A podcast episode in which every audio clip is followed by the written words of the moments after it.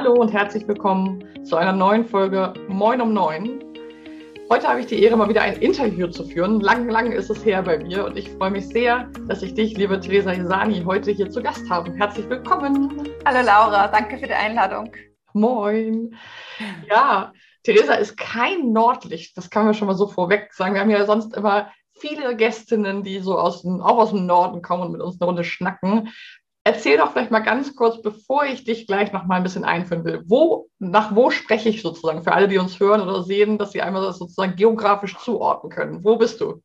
Genau, also ich bin jetzt in, gerade in Wien und ich, ich stamme auch aus Wien, das hört man auch in meinem Deutsch. Und äh, genau, aber ich bin eigentlich ein, äh, also ganz stark verwurzelt äh, in Spanien, in Madrid. Und äh, ja, lebe so zwischen diesen beiden Welten.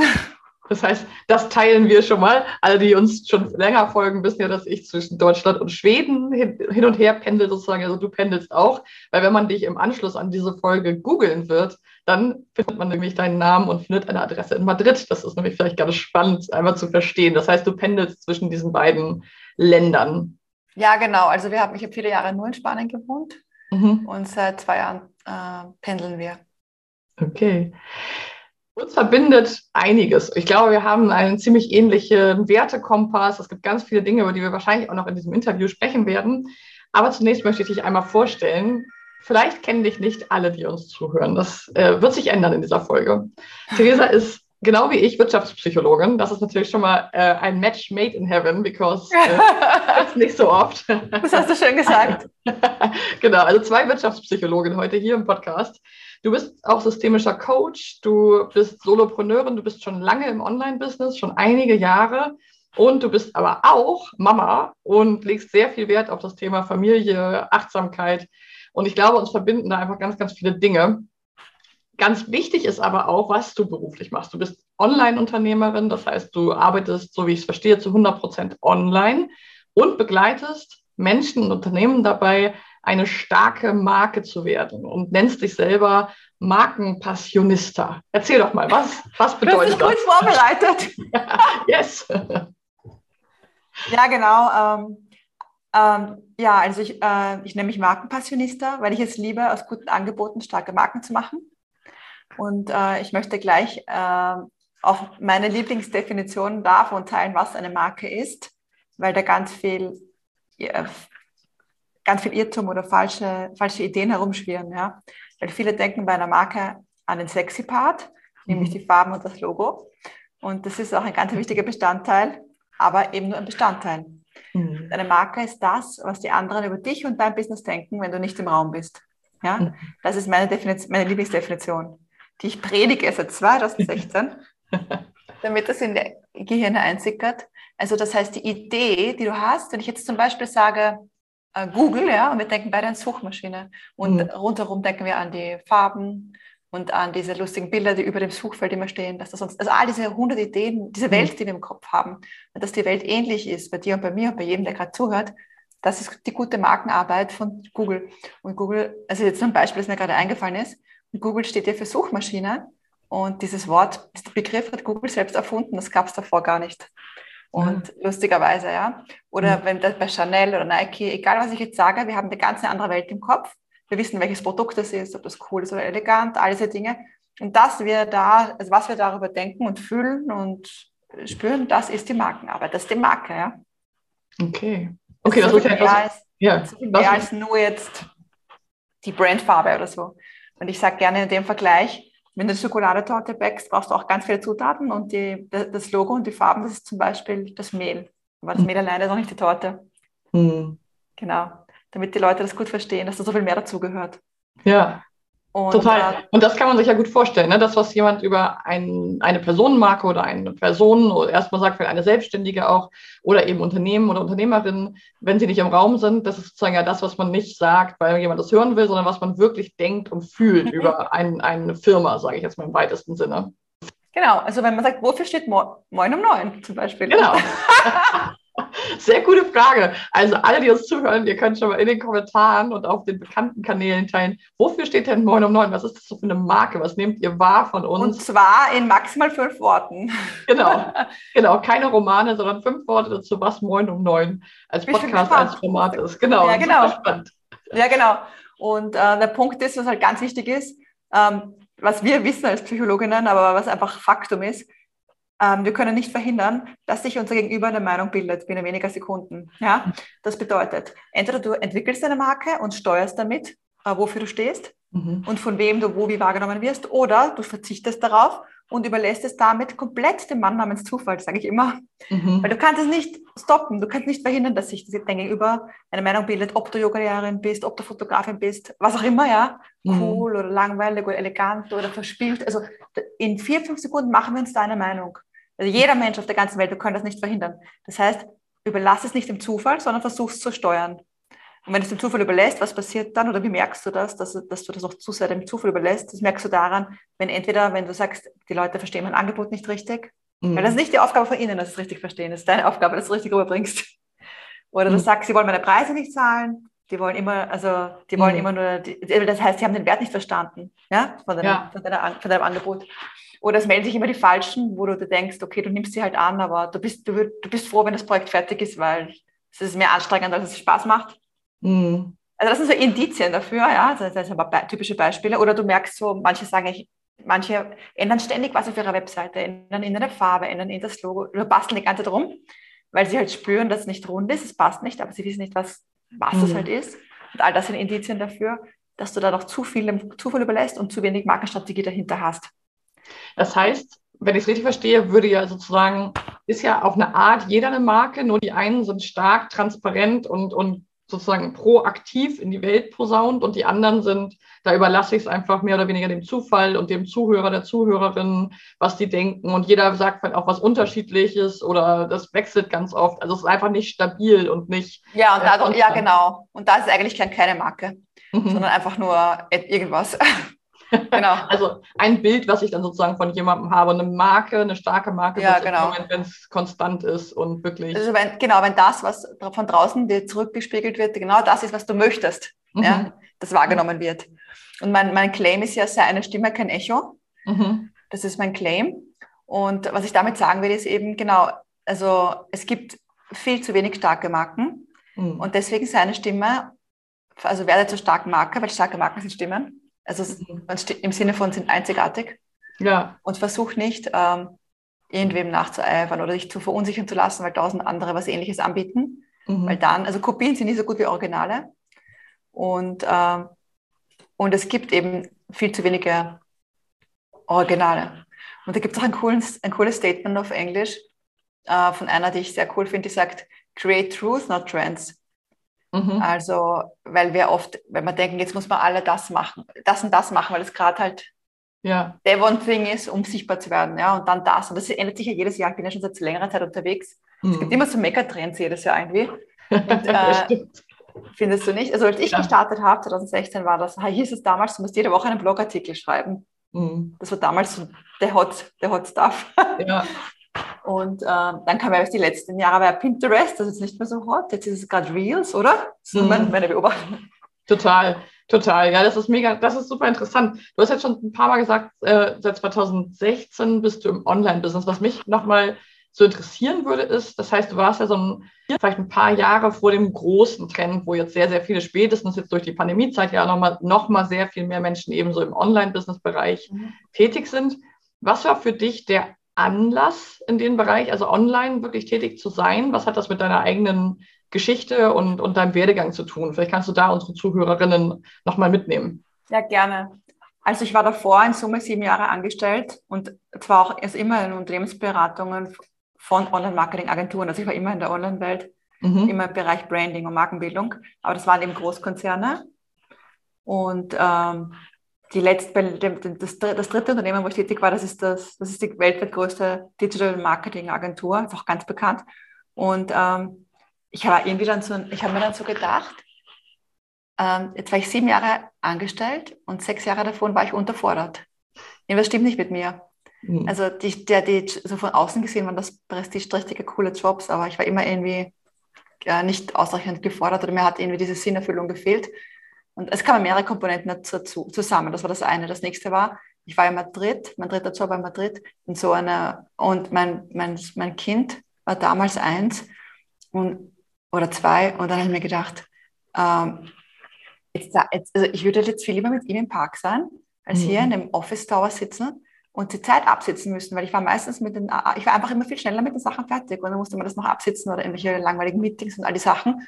Und dann hat sich so ein Frust angesammelt. Einerseits bezüglich, ich habe so viel Know-how und kann sich das auf die Straße bringen. Dann, warum können sich das nur große Konzerne leisten? Also ich will mhm. das, also Einzelunternehmer können das genauso. Und dann wollte ich irgendwie frei sein bezüglich meiner Zeitanteilung.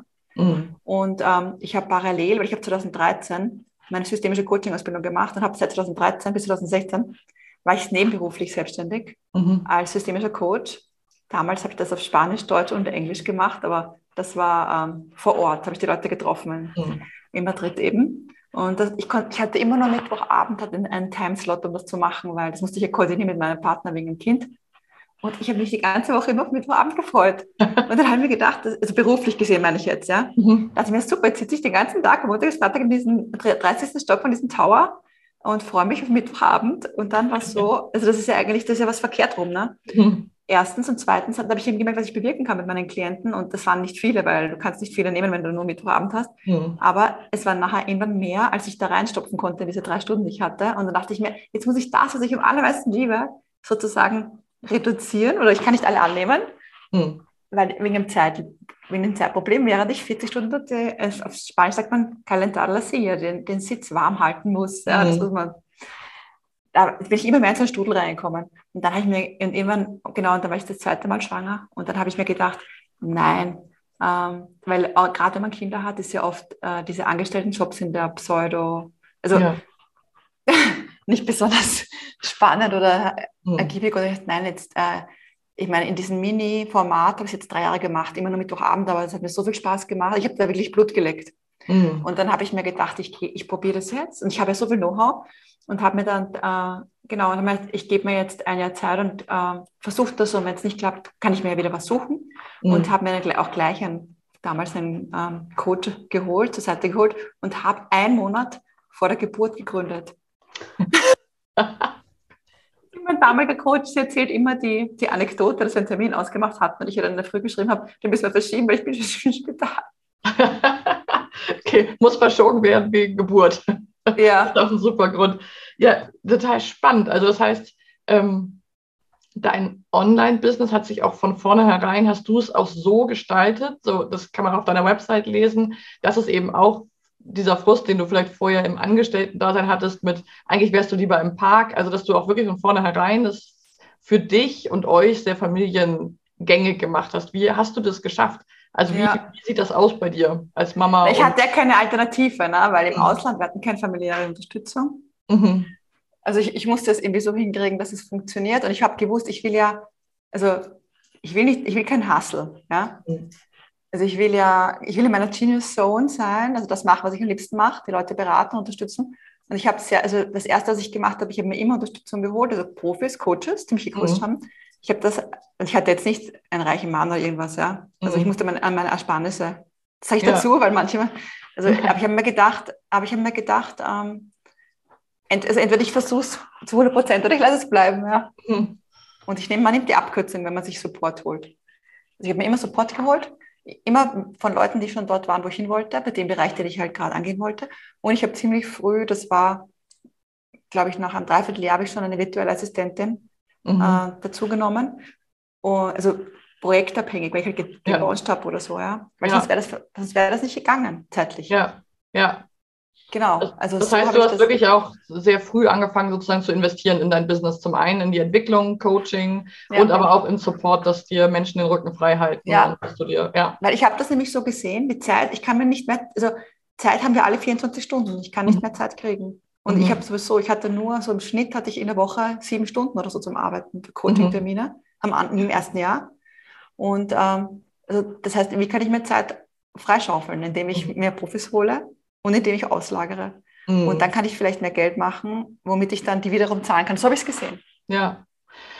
Du hast eben gesprochen von Sinnerfüllung, also dass es so wenig Sinn erfüllt war, wie du vorher tätig warst. Ähm, du hast auch schon von Werten gesprochen. Das ist vielleicht ganz spannend für diejenigen, die uns zuhören. Was sind es für Werte, die dich selber ausmachen in deiner Marke, in deinem Business? Was, was treibt dich an oder was sind Sachen, die wirklich für dich ähm, wichtig und gut sind? Ja, das Allerwichtigste ist mir Freiheit. Ja? Mhm. Das, ist, das, das ist mir das Allerwichtigste. Dass ich, das hat mich immer sehr ähm, äh, frustriert und belastet im Angestelltenverhältnis oder bei, also dass man sich da sozusagen, dass man halt mhm. halt da, die, man arbeitet für die Träume von jemand anderem. Ich wollte für meine eigenen arbeiten. Und selber entscheiden, wann und wo und wie, das ist das Allerwichtigste. Und wenn, ich, wenn man so stark Marke wird, also wenn ich da dabei unterstütze, dann holst du dir auch selber voll viel Freiheit. Weil mhm. du dir auch nicht mehr, also du, du entfältest dich auch eben von Trends und solchen Sachen. Mhm. Dann Authentizität ist mir extrem wichtig. Mhm. Äh, also ich bin auch von Markenpersönlichkeit her Rebell und ich sage auch meine Meinung und manche mögen das nicht, aber da passt dann jemand anderer besser. Also ich, mhm. ich finde, man sollte da, also seine Stimme kein Echo ist ja auch ein bisschen provokant.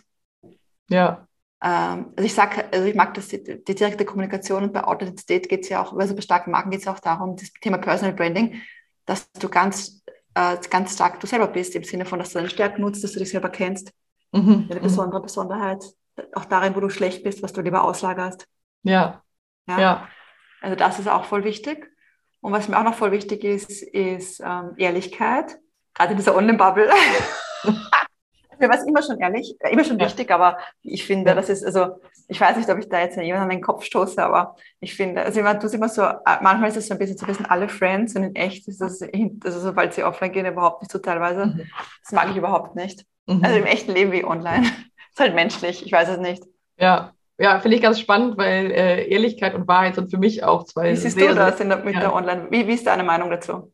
Ganz ähnlich. Also ich generell im Leben auch. Also ich glaube, online ist eben auch eine Abbildung sozusagen. Und für mich ist diese Ehrlichkeit auch sehr, sehr wichtig und ähm, hat mich aber auch schon oft äh, mir schlaflose Nächte bereitet oder mir so Sorgen gemacht, weil ich es auch, ich habe so einen Anspruch an mich selber, an dieser Radical Honesty sozusagen. Ich bin wirklich ja. authentisch und ehrlich. Ähm, und ich finde das auch nicht ganz einfach, immer als Unternehmerin da einen guten Weg zu finden, weil man natürlich auch ähm, Kompromisse finden muss, finde ich, an der einen oder anderen Stelle. Aber für mich ist es auch super wichtig und ich finde, das kannst du wahrscheinlich aus der Markenperspektive auch nochmal anders darstellen. Aber ich finde, was ich überhaupt nicht mag, ist so mit Druck und Angst und solchen Mechanismen so zu arbeiten. Ich arbeite immer lieber mit Sog, mit Freude, mit ja. ey, so bin ich und wenn ich zu dir passe, dann kann ich dir so und so helfen, dann kannst, kann ich dich so und so begleiten. Das sind meine Fähigkeiten, meine Stärken, aber auch genau zu wissen, das kann ich zum Beispiel nicht so gut. Da ist meine Grenze, da bin ich nicht die gute Beraterin für dich. Das ist ja. mir sehr, sehr wichtig und das finde ich, ähm, spiegeln viele Programme und Online-Dinge eben nicht so wider. Die, die glitzern dann ganz riesig und ähm, die Grenzen werden nicht so aufgezeigt. Ja, also ich kann auch ein Beispiel nennen, weil mir haben schon mehrere erzählt, also Leute, die haben in ein Programm gebucht wegen dieser Person und dann war die persönlich nicht anwesend. Nachher, mhm. Das haben nachher halt komplett ihre Assistenten mhm. äh, betreut. Und das finde ich generell in Ordnung, das ist kein Problem, mhm. aber ich finde, das muss man dazu sagen. Mhm. Ja. Also das ist ja, also, ja. Ja. Also ich, werd, also ich finde, das muss man dazu sagen, das kann man nicht einfach weglassen, weil die Menschen mhm. kaufen immer den Menschen auch. Und ja auch wenn man es einfach verschweigt, wird es trotzdem irgendwie erwartet. Also keine, wenn ich jemand, wenn ich mit ein Coaching bei dir buche, rechne ich damit, dass ich mit dir arbeite. Ja, ja, ist interessant, dieser Punkt, auch wenn man es verschweigt, das finde ich in allen Beziehungen sehr, sehr interessant. Also ist etwas nicht zu sagen schon gelogen oder ist das schon die Nichtwahrheit? Ich finde definitiv ja. Also ganz klar stimme ich dir auch total zu. Also bei mir ist es, für mich ist es auch so, etwas nicht zu sagen, wo ich weiß, dass es den anderen beeinflusst ist für mich schon eine glatte Lüge.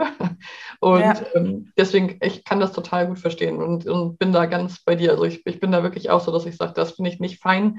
Ähm, das ist irgendwie nicht mein Weg. Und da soll jeder sein haben, aber wie du auch gesagt hast, dann passt es halt auch nicht und dann brauche ich auch nicht mit Menschen arbeiten. Also ich sehe da auch nicht so den Sinn, weil nachher, glaube ich, macht es keinen langfristig und nachhaltig zufrieden. Ja, eben und vor allem Markenarbeit, Markenarbeit. Also das Beste, also die, die wertvollste Währung die es gibt, ist Vertrauen. Ja? Mhm. Und wenn du Vertrauen aufbaust, dann kaufen die Leute bei dir und empfehlen dich weiter, wenn deine Fans.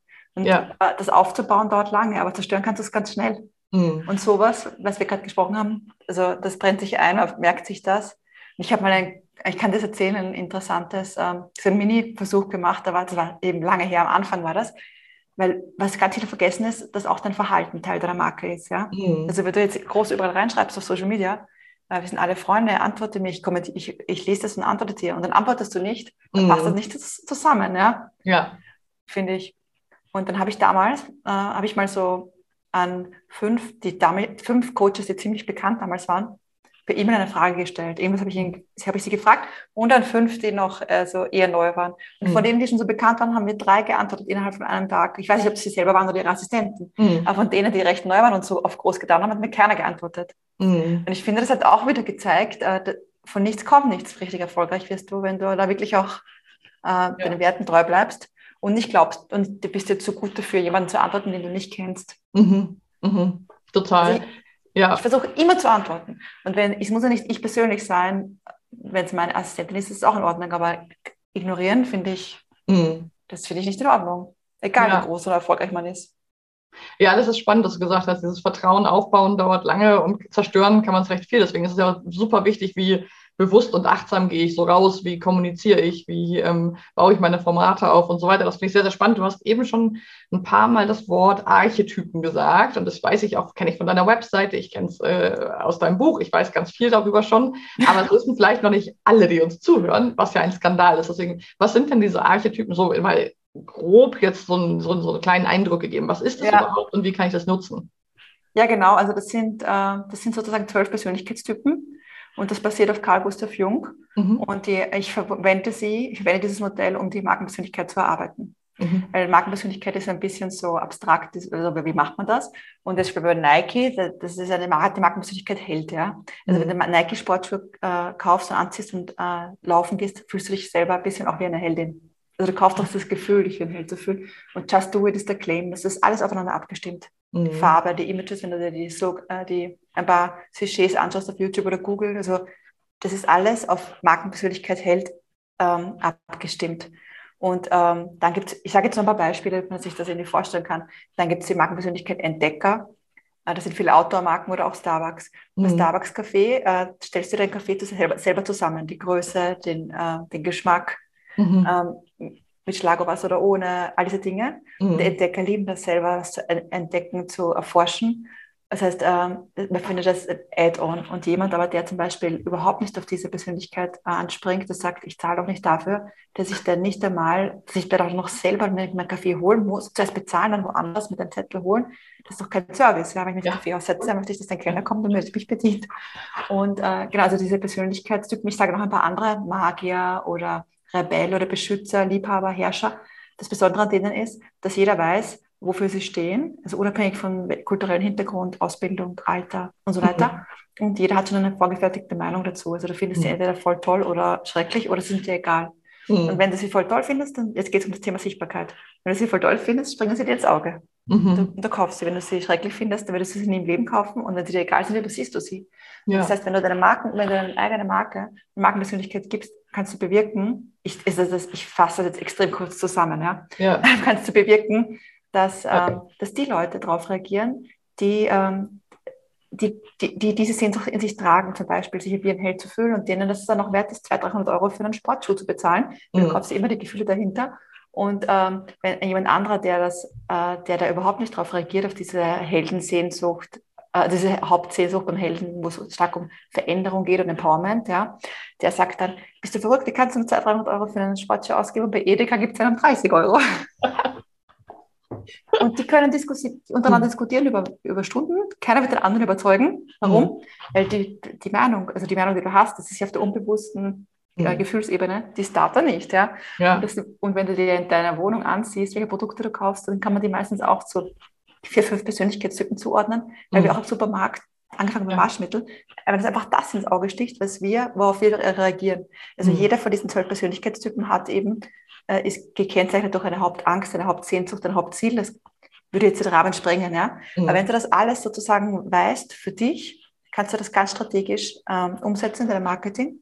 Hat auch mhm. Auswirkungen, also welche, also visuell, welche Buttons nimmst du, welche Hintergrundbilder, welche ähm, Icons, mhm. ja? also, mhm. das, und die Schriftart.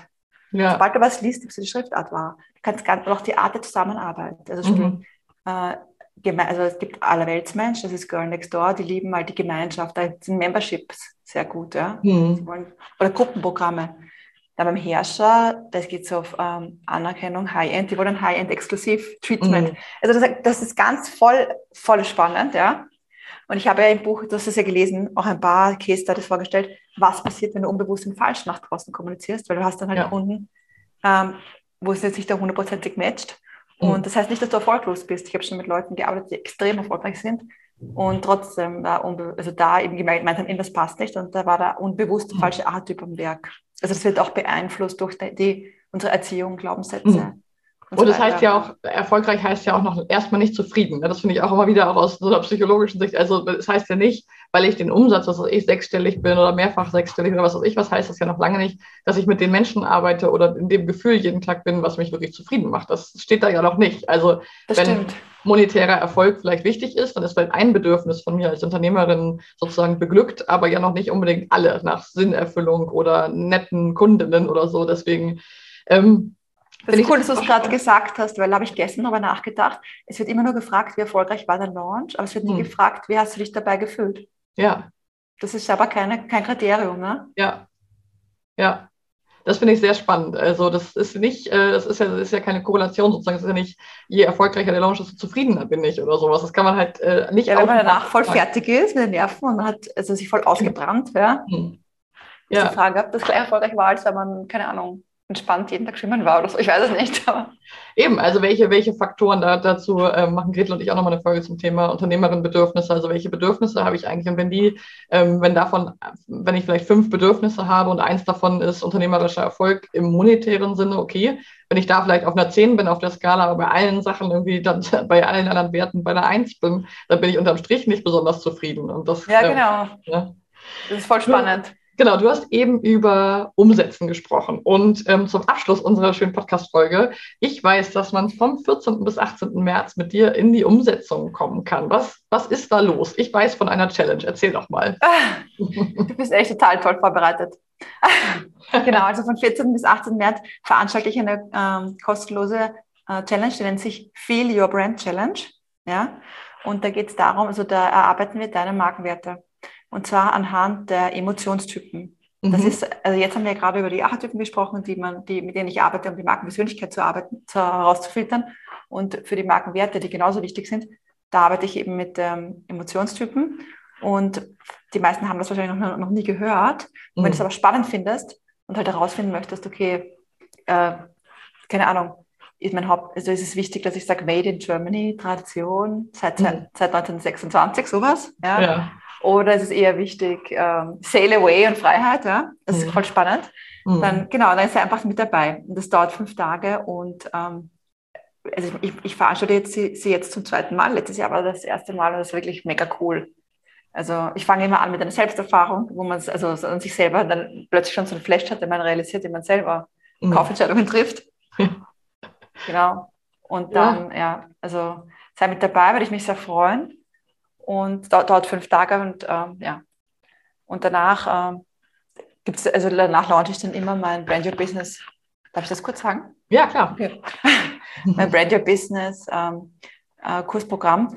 Äh, das ist, da, da, also da geht es darum, dass wir von null bis also komplett ähm, deine gesamte Marke, mit Marken, also bis hin zur Markenstrategie und Umsetzung äh, entwickeln und zum Leben erwecken sozusagen. Und das Programm habe ich schon das gibt es schon lange, es ist mein Haupt, also mein Signature-Programm nennt man das ja. Mhm. Ich tue es auch ständig optimieren. Und äh, genau, das launche ich dann danach. Aber das Wichtigste ist jetzt mal die Challenge. Cool. Ja, das heißt, äh, wenn ich also neugierig bin, welche Werte sich so bei mir verstecken im Hintergrund, die ich vielleicht schon irgendwie eine Idee habe, dass ich sie habe, aber die ich vielleicht noch nicht so zu packen bekommen habe und einfach neugierig bin, auch nochmal mehr zu verstehen, wie ich eigentlich so ticke, wie ich funktioniere, auch um, wie gesagt, vom Supermarkt bis zum eigenen Business. Da, da ist ja sozusagen alles in, unter einem Dach. Ähm, laden wir euch herzlich ein, mit Theresa zusammen zu der Challenge zu kommen. Also ich kann das wärmstens empfehlen. Ähm, wir packen euch den Link in die Show Notes, wo ihr euch kostenlos anmelden könnt und einfach die Challenge erstmal so mitmachen, entdecken, erforschen, neugierig sein, darauf einlassen und dann mal weiter gucken könnt, wie es mit eurer Marke sich so weiterentwickeln darf. Ich, genau. Ähm, genau. Und falls man keine Zeit hat, es gibt auch Aufzeichnungen und also ich bin ja, ich, also ich versuche das immer so vom Format her so zu gestalten, wie ich es auch selber am liebsten hätte. Mhm. Und das heißt so flexibel wie möglich mit der Zeit. Da kommt wieder der Freiheitswert durch. Ja, genau. Sagen. Bloß nicht zu doll einengen, sondern eine möglichst große Freiheit. Das heißt, so wie ich Theresa kenne, wird es ein Buffet geben mit tollen Inhalten und ihr könnt euch daran bedienen.